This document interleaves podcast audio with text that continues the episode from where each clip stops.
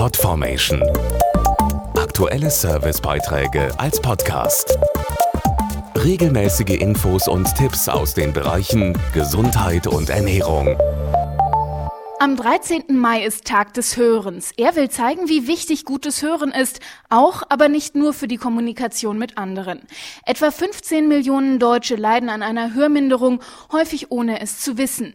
Wird nichts getan, führt das oft zu Missverständnissen, Unsicherheit und Gefahren im Alltag. Kommunikation und zwischenmenschliche Beziehungen. So lautet das Thema einer Umfrage des Bundesverbandes der Hörgeräteindustrie.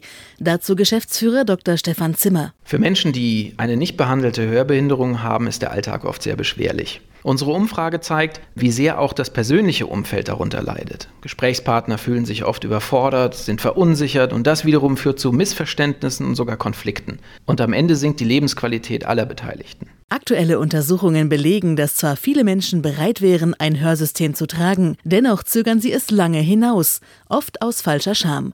Im Schnitt dauert es nach der Diagnose über eineinhalb Jahre, bis sie sich helfen lassen. Das Gehirn von schwerhörigen Menschen ist in dieser Zeit so sehr mit dem Ausgleich einer Hörminderung beschäftigt, dass es andere Aufgaben gar nicht mehr richtig bewältigen kann. Wir wollen am Tag des Hörens zeigen, dass moderne Hörsysteme nicht nur einen wichtigen Beitrag zur Verbesserung sozialer Beziehungen leisten können.